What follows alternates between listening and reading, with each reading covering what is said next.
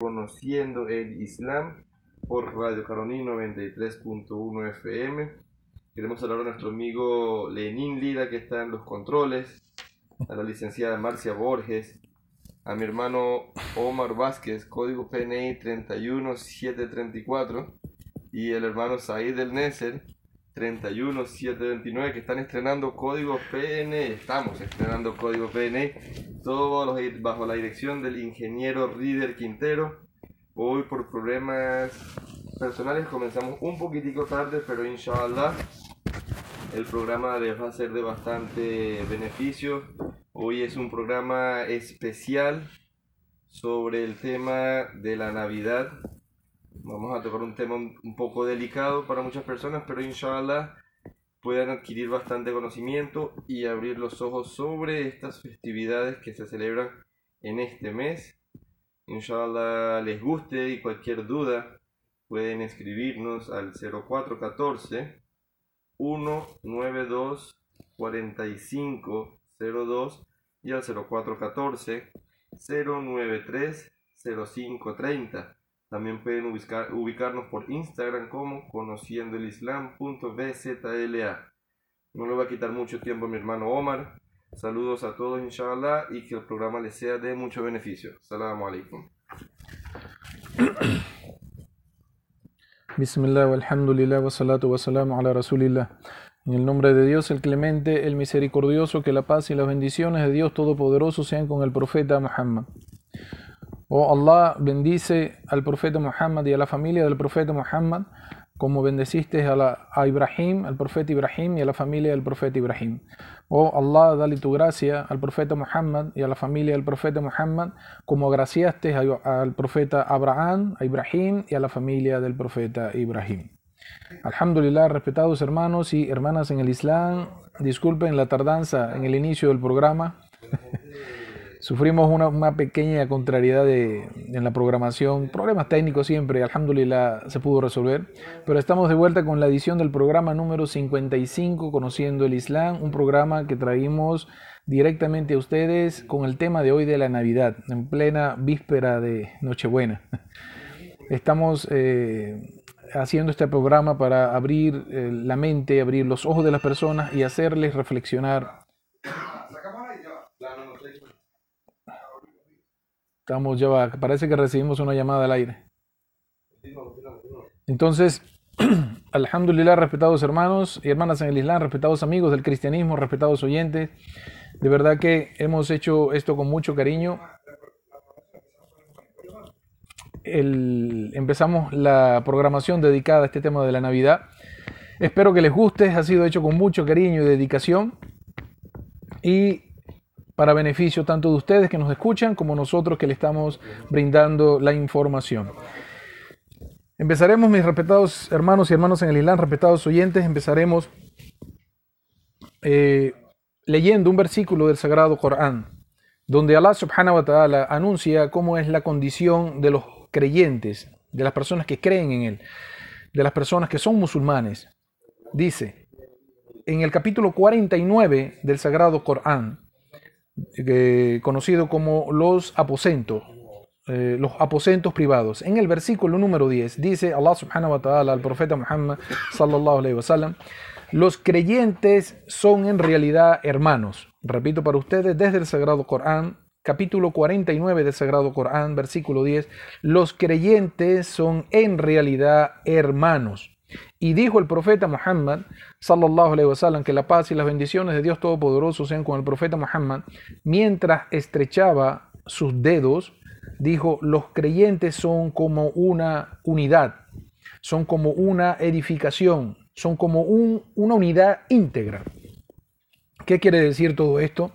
Cuando Allah subhanahu wa ta'ala, Dios glorificado y altísimo sea, le dice al profeta Muhammad sobre la hermandad entre los musulmanes y el mismo profeta Muhammad sallallahu alaihi wasallam haya explicado la hermandad juntando sus dedos, ¿qué quiere decir todo esto? Es como una, una, una unidad que si alguna de sus partes es afectada por alguna dolencia, toda la estructura se ve afectada. Es decir, toda la unidad está afectada por lo que le esté pasando a una sola parte. Es como un edificio, una, gran, una edificación grande, que si se comienza a podrir desde un lado y nadie le hace mantenimiento, no se atiende, el edificio se viene abajo al cabo de los años. Y dijo el profeta Muhammad sallallahu alaihi wasallam que el Islam, la religión es el consejo, an-nasija, el consejo y obviamente el mejor consejo. Por eso todo lo que vamos a decir referente a la Navidad durante el programa no tiene la intención de romper el corazón de nadie o de hablar más de una festividad o una práctica que tenga alguien específico, porque entendemos que nosotros como latinos, nosotros como seres humanos, nosotros nos acostumbramos y traemos tendencias a nuestra familia, pero no entendemos el porqué de las cosas. Y como somos tan buenas personas, tenemos un corazón tan, tan dócil, tan bonito, tan bello, nosotros le damos el peso a cada, a cada fecha que nos influyen a, practicar, pero no entendemos el por qué lo hacemos. Entonces, espero de verdad que el programa de hoy sea de eh, mucha, mucho beneficio para ustedes y para nosotros.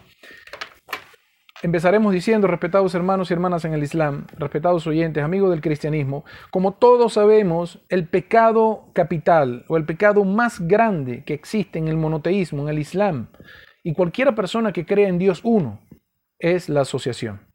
Ese es el pecado más grande que existe.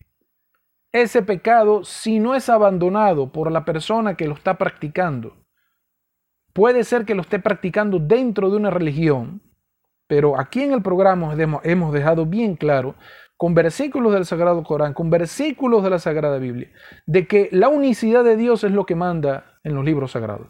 Pero si alguien está practicando la asociación y él no abandona o ella no abandona la asociación antes de su muerte, lamentablemente el destino de esa persona no queda otro sino el infierno.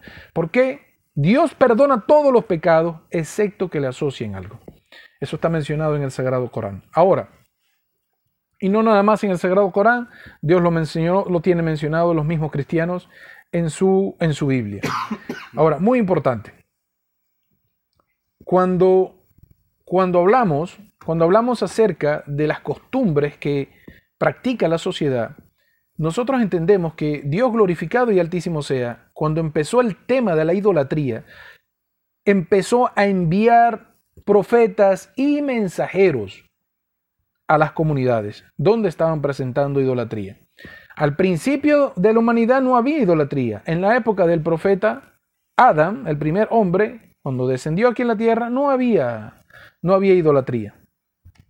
Ahora, ¿cuándo empieza la idolatría? A partir del profeta Noé, salam. Fue la primera comunidad de asociadores de estatuas, adoradores de estatuas, adoradores de ídolos que se vio en la humanidad. A partir de allí comenzó Dios glorificado y altísimo sea a enviar mensajeros a todas esas comunidades. Desde allí comenzó el trabajo y la prédica en contra de la asociación. Incluso en la época del profeta Muhammad sallallahu alaihi wasallam, en el sello de los profetas, estaba la asociación. Pero la asociación que tenemos hoy en día no es la misma asociación, o por lo menos en físico, no es la misma asociación que se tenía muchos años atrás en la época del profeta Noé, porque era como más concreta, era como más concisa. Los profetas identificaban correctamente cuál era el ídolo que estaban adorando, cuál era el demonio que estaban eh, rindiéndole pleitesía a la, la humanidad, sin darse cuenta, obviamente, porque ellos piensan que están adorando una estatua, ellos piensan que están adorando un, un árbol o ellos piensan que están adorando una cerámica, una baldosa o algo, ellos piensan que eso es lo que ellos adoran. No, detrás de eso está el demonio. Porque la idea de la asociación viene directamente de él. Entonces, estos profetas y mensajeros vinieron a luchar contra la incredulidad en el mundo. Vinieron a decirle a las personas, ciertamente eso que estás haciendo es un acto de pecado capital tan grande que no tiene perdón. Cuando, cuando estos profetas y mensajeros llegaban a las comunidades, ¿qué conseguían? Resistencia. ¿Por qué? Porque las personas tenían años, años haciendo esta práctica. No era de dos, tres días, no, años haciendo esta práctica. influenciadas obviamente por el Satanás. Ahora, ¿cómo nos, nos venden, vamos a decirlo así, o cómo nos disfrazan a nosotros la idolatría de hoy, año 2022?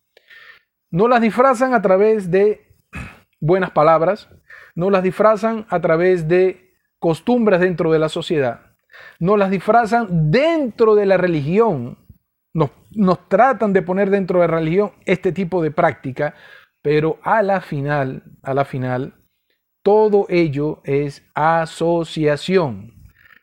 Y ya vamos a, ya vamos a decirle las bases religiosas para que ustedes puedan entender por qué la Navidad hablando de Navidad hoy, es un tema de asociación. La Navidad está disfrazada por el ser humano, influenciado obviamente por el Satanás, a través de festividades, a través de regalos, a través de eh, banquetes de comida, a través de bebidas alcohólicas, a través de disfrute, pero a la final el concepto de la Navidad es la asociación, la idolatría y ya vamos a ver el por qué. ¿Qué significa la palabra Navidad? Si no me voy a un corte como de costumbre a la primera media hora, es porque estamos agarrando los minutos que no de lo que no iniciamos el programa. ¿Qué significa la palabra Navidad? Si les preguntas, eso va a depender del grupo a quien le preguntes. Hay Todas las personas tienen un concepto de lo que es Navidad. No todas las personas conocen a la, Navidad como lo que lo conocen los estadounidenses, lo conocen los chinos, lo conocen los rusos. No. Cada uno, cada persona tiene su concepto de Navidad. Pero si les preguntas, por ejemplo, a las personas del libro, a las personas de la Biblia, que son las que están auspiciando todo este tipo de cosas de la Navidad y el eslogan o el dicho, el niño Dios, porque ellos son los que están llamando el nacimiento del niño Dios, hay algo muy interesante en esto. Y nosotros queremos leerlos para ustedes desde, nosotros obviamente, ustedes conocen nuestra, nuestra posición respecto a esto de niño Dios, nosotros eh, no tenemos la creencia de que haya existido un niño Dios, obviamente eso, eso forma parte de la asociación, eso está muy claro en el Sagrado Corán, pero vamos a leerle desde la Biblia a las personas que son cristianas y mantienen en esta fecha la creencia de el niño Dios y personas que de repente no son cristianas o, son, o no son practicantes cristianos, pero que en esta fecha para ellos también significa el nacimiento de un niño Dios. Vamos a leer para ustedes, necesitamos que ustedes tengan un papel en la mano y un lápiz para que anoten la referencia, o si tienen la Biblia, mejor que la tengan de una vez y hagan la consulta paralelo con nosotros. Váyanse al capítulo de números del Antiguo Testamento el capítulo de números del Antiguo Testamento, capítulo 23, versículo 19. Repito, del Antiguo Testamento, el capítulo de números, capítulo, el libro de números, capítulo 23, versículo 19. Dice la Biblia en lo que puede ser leído en el español, Dios no es hombre para que mienta ni hijo de hombre para que se arrepienta. Vuelvo y repito para ustedes. Dios no es hombre para que mienta, ni hijo de hombre para que se arrepienta.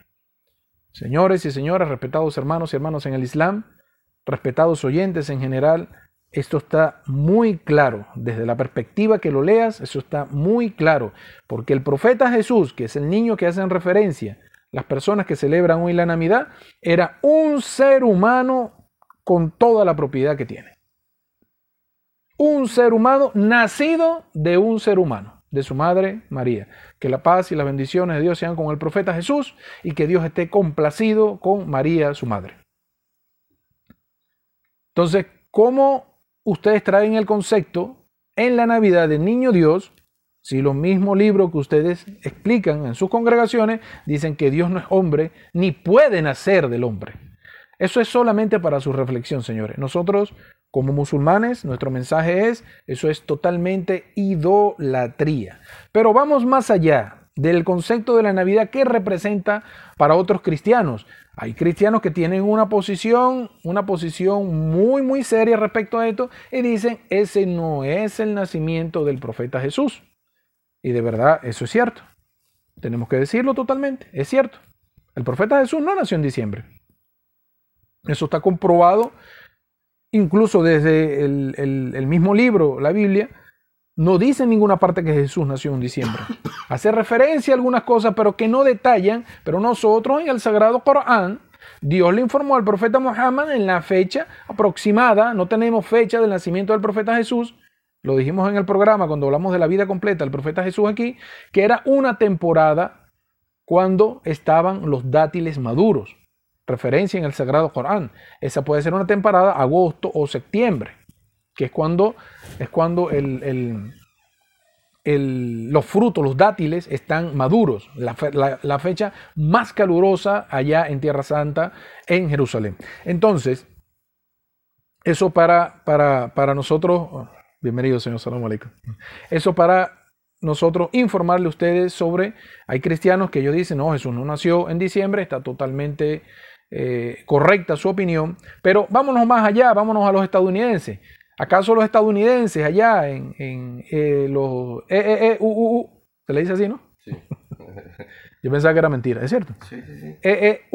Así le dice. En los Estados Unidos de Norteamérica, tú vas a los United States, tú vas allá y ¿cuál es el día de, de, qué es lo que están celebrando en esta fecha? Ellos están celebrando, ellos están celebrando el niño Dios, no. Ellos tienen su propia celebración. Ellos están celebrando el tema de Santa Claus, la Nochebuena, el, el tema del, San Nicolás que se desliza por la chimenea, todo el tema de lo que nos han vendido a nosotros y a nuestra familia, a nuestros hijos, sobre el concepto de la Navidad para los estadounidenses. Pero vamos más allá, vamos a los chinos. Ellos no hacen pesebre. no, ellos no hacen pesebre. Estados Unidos tú no vas a conseguir un pesebre. ¿Ah? el mulo, ¿cómo se llama? El burrito, que, burrito sabanero. No, no, nada de eso. Y los reyes No, no, no, olvídate de eso. Entonces, si te vas más allá a China, subhanallah, los chinos ni creen eso. Los chinos simplemente tienen eso como un día de fiesta normal. Una rumba, como dicen hermanos ahí. Los chinos tienen su propio concepto de lo que es la Navidad. Pero respetados eh, hermanos y hermanas en el Islam, respetados oyentes, amigos del cristianismo, esto es para que ustedes reflexionen sobre la fecha. Ciertamente, la fecha de Navidad tiene, al no estar dentro de la enseñanza de las naciones anteriores, dentro del Corán no está. Dentro de la sunna del profeta, lo que enseñó el profeta Muhammad no está. O sea, pierde ya el tema religioso de parte de los musulmanes. Cuando lo buscas en la Biblia, tampoco está. Pones la palabra Navidad en un buscador que tenga la aplicación de la Biblia, la busca, o si quiere pueden leer la Biblia completa como ustedes quieran en una aplicación al español que te aparezca todo el documento en español, pones la palabra Navidad, buscarla, no te aparece Navidad por ningún lado. En el libro completo, metiendo el Antiguo Testamento y metiendo el Nuevo Testamento. Quiere decir que no fue información de Dios y no fue información del profeta Jesús, Aleji Salán, en este caso, que son nuestros hermanos del cristianismo que están, algunos de ellos, llamando a este día como el día del nacimiento del niño Dios, como una celebración. Si no proviene de origen religioso, entonces proviene de origen satánico. Vamos a ir a un pequeño corte del programa y regresaremos para presentarles a ustedes las pruebas referentes a lo que significa el concepto de Navidad. Salam alaikum rahmatullah. Programa de verdad que desde lo que dijo mi hermano hombre, no me había dado cuenta es cierto, eh, uno ve las películas de los Estados Unidos y no ponen, no ponen pesebre ni nada. De broma el arbolito, el Grinch y San Nicolás. Y Krampus. Y Krampus. Esa es la otra, esa es la de la antinavidad, ¿no? Bueno, después mi hermano Marín vamos a hablar sobre eso. No nos voy a quitar mucho tiempo para que continúe el tema porque el tema es extenso. Queremos saludar, Mashallah, hoy vino de una forma inesperada nuestro amigo que comenzó el programa con nosotros pero se nos ausentó por mucho tiempo. Solamente vino una sola vez. Y hoy, nuestro hermano Hamza, el popular Hamza, bienvenido hermano, inshallah. Este, inshallah vamos a continuar con el tema para que mi hermano Omar le rinda el día. Salamu alaikum. Bismillah, walhamdulillah, wa salatu wa salam ala rasulillah. Alhamdulillah, respetados hermanos, Alhamdulillah y un millón de Alhamdulillah, la alabanza más grande que podemos hacer en esta tierra. Nosotros los seres humanos, los creyentes en Dios, es decir Alhamdulillah. Y el recuerdo más grande que podemos decir es La ilaha illallah. Eso es lo que nos ordenó a nosotros el profeta Muhammad sallallahu alaihi wasallam. Seguimos respetados hermanos y hermanas en el Islam, respetados oyentes, amigos del cristianismo, estamos de vuelta con el programa Conociendo el Islam, el tema de hoy, la Navidad, el concepto de la Navidad en el Islam. Como pueden entender, si no está el concepto de Navidad en el último profeta, el mensaje que le fue revelado, el último profeta a Muhammad sallallahu alaihi wasallam de parte de Dios, no existe rastro de Navidad, de una celebración de Navidad y no existe ningún rastro de la palabra Navidad en el libro entero la Biblia que manejan nuestros amigos del cristianismo. Entonces quiere decir que eso no tiene procedencia religiosa. Eso tiene una procedencia satánica. Es la verdad, respetados hermanos, y aquí lo vamos a comprobar. Inshallah, que Allah subhanahu wa ta'ala nos dé la habilidad, nos dé eh, la inteligencia para poder transmitir a ustedes el mensaje del Islam a todas las naciones. ¿Todo bien? Mashallah. Entonces, traemos para ustedes desde el Sagrado Corán varias historias que nos van a ayudar a entender el concepto de la fecha y del por qué. Si el profeta Jesús no nació en esa fecha, ¿por qué la trasladaron a diciembre?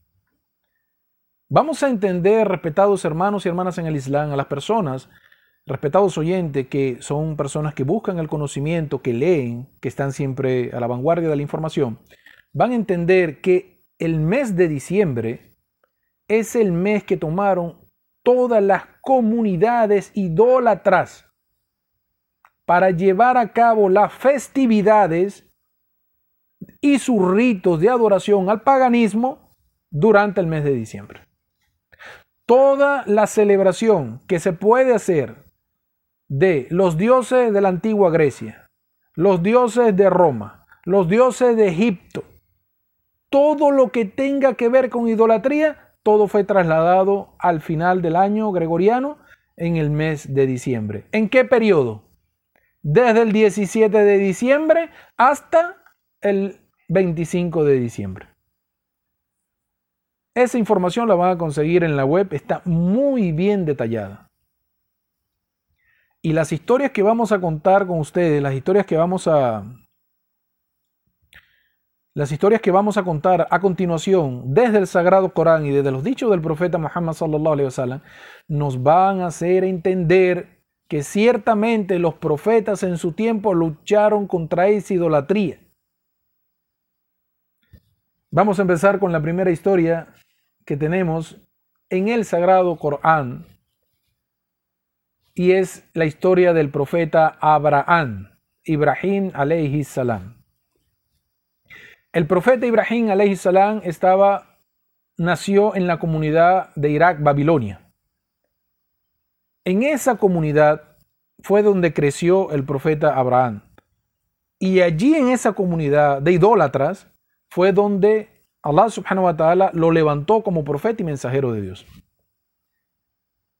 Ese enfrentamiento que tuvo Abraham con la idolatría de ese momento nos deja entender muchas cosas sobre la idolatría. Vamos a leer para ustedes desde el Sagrado Corán, la sura de los que se ponen en fila, capítulo 37 del Sagrado Corán, versículo 88 y versículo 89 del Sagrado Corán. Repito, capítulo 37 del Sagrado Corán, versículo 88 del Sagrado Corán y versículo 89 de ese mismo capítulo dice a lo que puede ser interpretado al español, Bismillahirrahmanirrahim, y observó las estrellas y dijo, realmente voy a enfermar. Repito, y observó las estrellas y dijo, realmente voy a enfermar. ¿De quién fueron estas palabras que aparecen en el Sagrado Corán? Estas palabras las dijo Abraham en un momento de su vida. ¿Cuál fue el concepto o por qué se transmitió esta información al Sagrado Corán? ¿O qué fue lo que explicó el profeta Muhammad sallallahu sobre esta, esta haya, este versículo que aparece en el capítulo 37? En la época del profeta Abraham existía un rey llamado Namrud, que es el uno de los tiranos más grandes que ha pisado la tierra. En esa época del profeta Abraham, la comunidad completa de Babilonia, Irak-Babilonia, eran totalmente incrédulos. Empezando por el papá de Abraham. Increíble, ustedes no van a creer eso. El papá del profeta Abraham era el líder de los incrédulos. O sea, el líder supremo de la idolatría en ese momento. El papá del profeta Abraham. Que la paz y las bendiciones de Dios sean con el profeta Abraham. El único que creía en Dios, obviamente, profeta y mensajero de Dios, era el profeta Abraham, de toda la comunidad. Namrud, el día de la festividad, la festividad que ellos hacían allá en Babilonia, llama a su gente para que le pase un comunicado al profeta Abraham invitándolo a las celebraciones. Porque cada cierto tiempo a Nambrú le llegaban informaciones de que existía un muchacho, en ese tiempo Abraham tenía 14 años, 14, 15 años. Le llega la notificación de que hay un solo joven que no cree en los dioses que nosotros creemos. Nambrú le dice, pero tú lo has invitado a la fiesta de nosotros. Él no conoce nuestra creencia. Invítalo a la fiesta de nosotros. Y fueron las comunidades, fueron los líderes de Babilonia, llegaron donde Abraham le dijeron, te invitamos a la fiesta. Abraham no quiere ir a la fiesta porque es una fiesta del paganismo, claramente. Él sabe que están haciendo fiesta en, en nombre de sus deidades. ¿Y qué dice él? Como él sabe, Abraham muy inteligente este muchacho, profeta inteligente en el Dawa, como cómo llamar a la gente religión. Él dice, ve a las estrellas porque él sabe que ellos creen en las estrellas. Ellos tienen ese, ese conocimiento de la astrología. Ve a las estrellas así y ellos miran la mirada de Abraham que va hacia los cielos, ve a las estrellas así y dice, creo que voy a enfermar. Es decir, Abraham mintió en ese momento como un pretexto para no acompañarlos a ellos a la fiesta, porque negarse a la invitación de un rey es obviamente algo delicado en ese tiempo. Él le dijo, no, me voy a enfermar, no creo que vaya a disfrutar con ustedes. Esa fecha, cuando invitaron a Abraham, dicen los sabios que es en diciembre cuando celebraban las deidades de ese momento. Todos los dioses que estaban adorando en Babilonia estaban haciendo la celebración para esa misma fecha que hoy se celebra Navidad. Han cambiado simplemente el concepto de lo que estaban adorando allá, ahora te lo colocan como Navidad. Pero estás adorando en tu fecha, a pesar de que no tienes una estatua, o no tienes una cabeza de ídolo, o no tienes un retrato de alguien, en tu casa o en tu comunidad, cuando estás haciendo la celebración en esa fecha, ellos que sí la hacen, los que adoran a los dioses del paganismo, ellos están contentos porque todo el mundo celebra en la misma fecha que ellos celebran. Abraham, alayhi salam, que la paz y las bendiciones de Dios sean con él, fue muy inteligente al decirle a ellos, mira, voy, voy a enfermar. Como un pretexto, ¿no? ¿Qué hizo Abraham? Todo el mundo se fue a la fiesta, a celebrar. Diciembre, llegó diciembre a celebrar. Abraham se quedó solo en el pueblo. Se fue al almacén donde estaban todos los ídolos que adoraban. Rompió la cadena, lo que tenga amarrado eso allí y fue directamente y rompió todos los ídolos que estaban allí en ese almacén, a excepción de un ídolo grande, eso está mencionado en la historia en el, en el Sagrado Corán. Rompió todos los ídolos que estaban allí. El profeta sallallahu alaihi wasallam nos informa y dejó uno solo. Al otro día de la celebración, cuando llegan a sacar sus ídolos, ven que todo es un desastre. Todos los ídolos en el piso, pulverizados. Así le demostró Abraham a esta gente la falsedad de sus creencias. Abraham llegaba al almacén y decía, ¿acaso tú me puedes detener de lo que voy a hacer? Rompiendo las estatuas. Mientras iba diciendo, tú puedes decirme algo y rompía la estatua. Tú puedes hacer algo y rompía la estatua. A todos les dijo eso. Esa es la falsedad en la que cree mi gente. Subhanallah. Lenny, ¿cómo estamos de tiempo para el, tema de la... Dos minutos, ¿no? Sí, no, porque esta es obligatoria. No podemos hacer nada con eso. La segunda historia que le traemos, respetados hermanos y hermanas en el Islam, respetados oyentes, también desde el Sagrado Corán y sobre la lucha que tuvo un profeta y mensajero muy grande en el Islam con la idolatría es el profeta Moisés, que la paz y las bendiciones de Dios sean con él. En la época del tirano faraón, el segundo tirano más grande sobre la tierra. Este le pisaba los pasos al otro. En diferentes épocas, pero el faraón le pisaba los pasos a Nambrut. Es increíble la historia de Moisés, muy larga, obviamente. Vamos a, los que nos atañe, el, tema que queremos hablar. El profeta Moisés, vamos a leer para ustedes eh, una, una, lectura del Sagrado Corán. Yo pienso mejor, Lenny, que nos vamos al, para no dejarle la historia entrecortada, ¿no? Vamos a hacer una pequeña pausa de la FM y regresaremos con la historia completa de la lucha que tuvo el profeta Moisés, Moisés salam con el paganismo de su época. Salam alaikum wa rahmatullah.